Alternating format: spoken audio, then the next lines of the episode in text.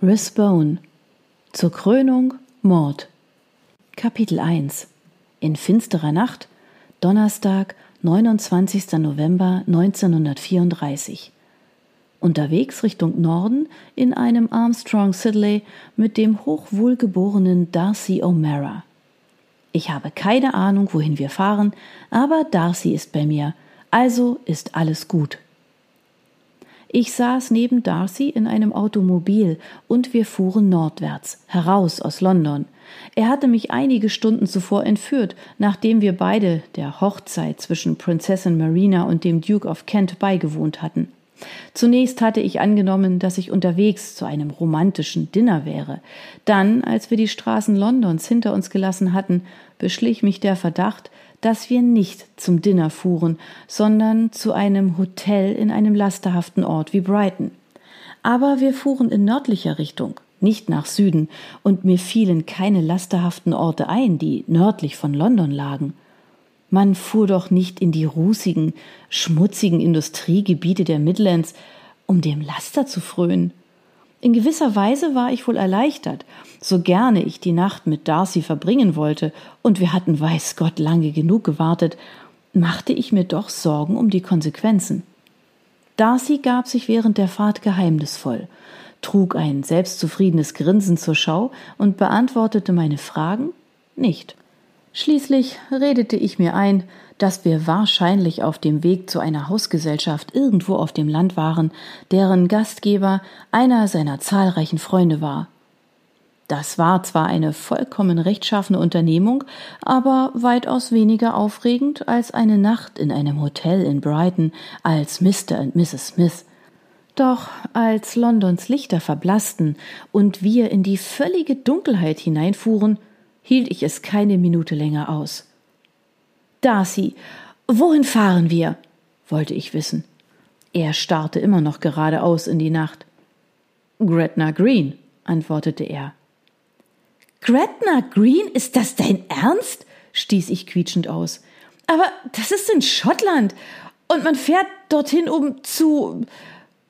um gemeinsam durchzubrennen und zu heiraten. Ganz genau. Ich warf ihm einen Seitenblick zu. Er grinste immer noch zufrieden. Ich kenne dich zu gut, Georgie, erwiderte er.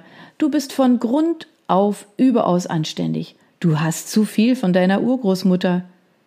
Die, falls ihr es nicht wusstet, Königin Victoria war. Du willst den nächsten Schritt nicht tun, bevor du einen Ring am Finger trägst, und das respektiere ich. Also ist es mir ein Anliegen, diese Sache zu beheben.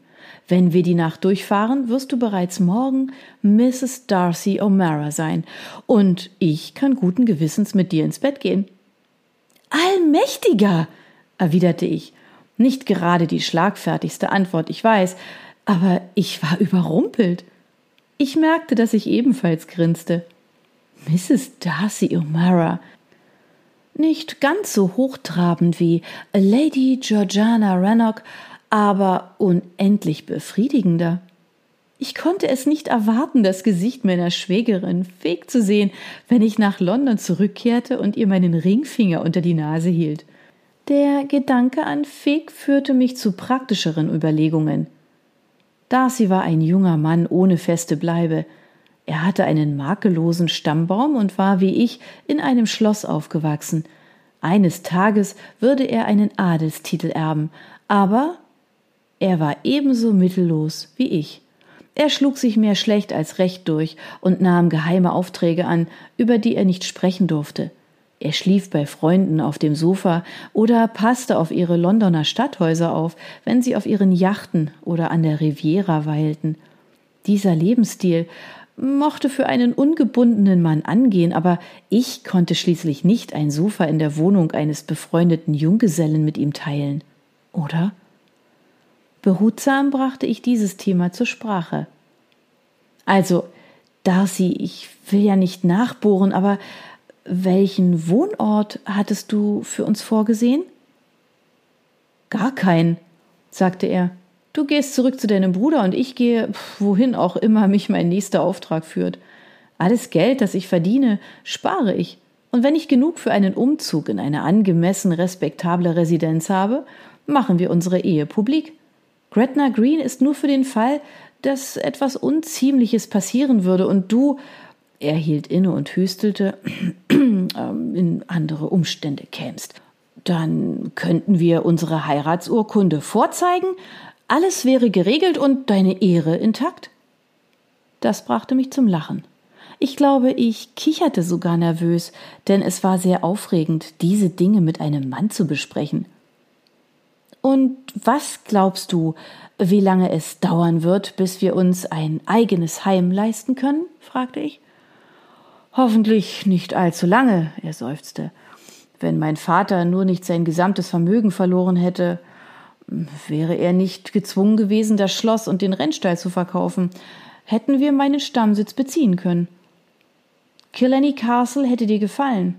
Es ist weniger wild und abgelegen als Castle Rannoch, sogar ziemlich zivilisiert. Dein Vater lebt noch immer in der Wildhüterhütte, nicht wahr?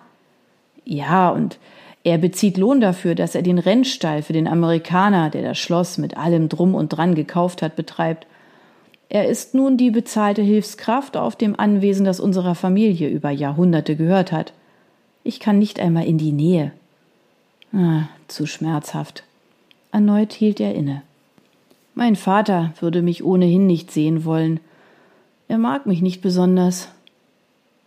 Ihm sagt dein Lebenswandel nicht zu? Darcy schnaubte. Von seiner Warte aus kann er mich nicht gerade verurteilen, was? Ich bin nicht derjenige, der das Familienerbe verkauft hat. Nein, es ist einfacher als das. Er hat mir nie vergeben, dass ich überlebt habe. Was? Ruckartig drehte ich den Kopf zu ihm, sein Mund war zu einem geraden Strich zusammengepresst. Als uns die spanische Grippe 1920 erreichte, war ich fort auf der Grundschule in England.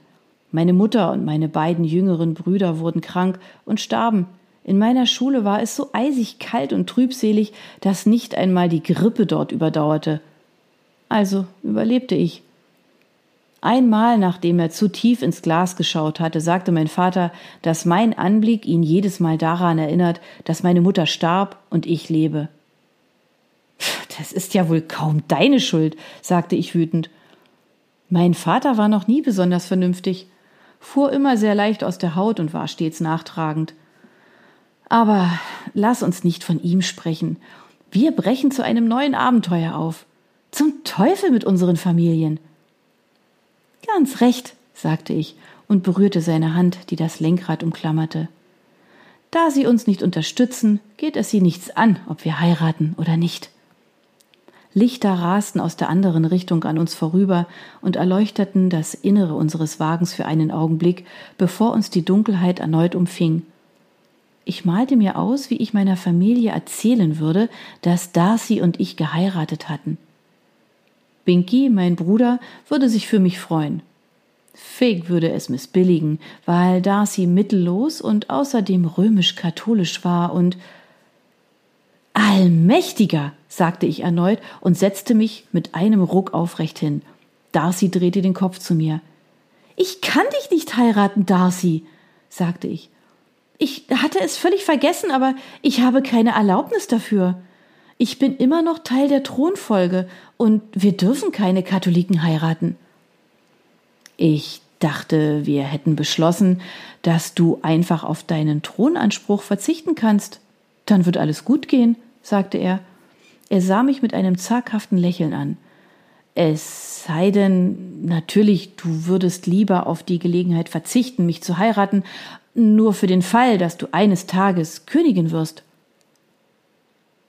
Ich schmunzelte. Da ich momentan in der Erbfolge an 35. Stelle stehe, wäre ein weiterer Besuch des schwarzen Tods nötig, um die Personen zwischen mir und dem Thron auszulöschen, sagte ich. Und warum sollte ich je Königin werden wollen? Selbstverständlich möchte ich dich heiraten, aber ich finde, dass es offiziell sein muss. Ich muss meine Bitte dem König vortragen, und ich glaube, das Parlament muss sie anhören. Also kehren wir besser um und fahren zurück, bevor wir zu weit gehen. Darcy schüttelte den Kopf.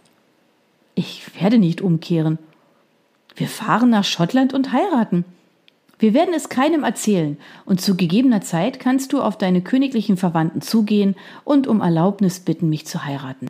Dann können wir eine richtige Hochzeit in einer standesgemäßen Kirche mit Brautschleier und Brautjungfern feiern, und niemand außer uns muss je wissen, dass wir bereits verheiratet sind. Dürfen wir das denn? fragte ich. Wer sollte davon erfahren? Was, wenn der König und die Königin meine Bitte abschlagen? Warum sollten sie das tun? Und wenn sie das täten, würde ich meiner Religion abschwören, wenn ich dich nur so heiraten kann? Ich bekam einen Kloß im Hals. Darcy, das würde ich nie von dir verlangen. Deine Religion bedeutet dir sehr viel.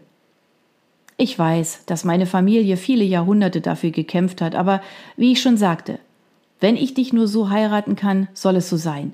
Es wäre nicht so schlimm, Anglikaner zu sein. Nur eine verwässerte Form des Katholizismus. Nun lachte ich erleichtert auf. Darcy liebte mich so sehr, dass er bereit war, alles für mich aufzugeben. Ich kann euch nicht sagen, wie herrlich sich das anfühlte.